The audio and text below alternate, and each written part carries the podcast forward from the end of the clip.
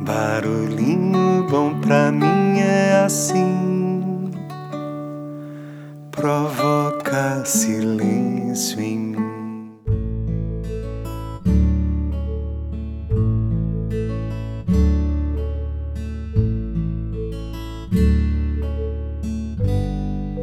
Hoje eu quero compartilhar uma poderosa metáfora.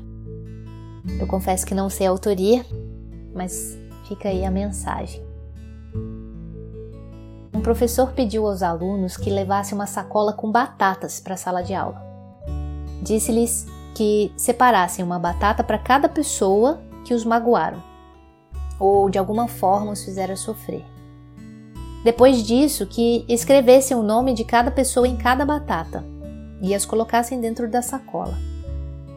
Eles começaram a pensar e foram lembrando e escrevendo uma a uma as pessoas que os tinham magoado. Algumas sacolas ficaram muito pesadas.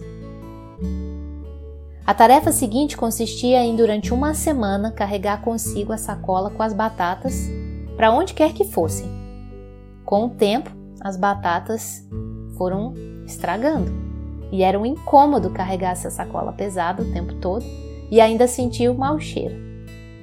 Além disso, a preocupação em não esquecê-las em algum lugar fazia com que deixassem de prestar atenção em outras coisas que eram importantes para eles. E foi assim que os alunos entenderam a lição de que carregar mágoas é tão ruim quanto carregar batatas podres.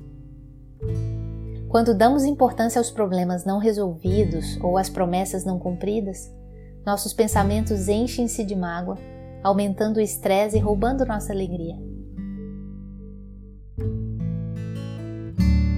Perdoar é deixar esses sentimentos irem embora.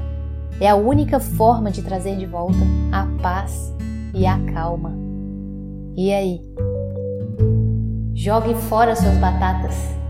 Fecha aspas.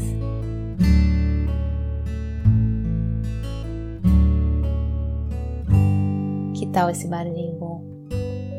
Que tal o convite para reproduzir esse exercício em sua vida? Pegue aí as batatas, quantas mágoas e pessoas que te magoaram você tiver, e segura aí por um tempo vê o que, que acontece. Lembrando, né, o conceito de mágoas é má águas. Fica aí essa reflexão. Se nós somos, na maior parte do nosso corpo, compostos por água, por que que vamos guardar má águas dentro de nós, né? Fica aí esse barulhinho bom.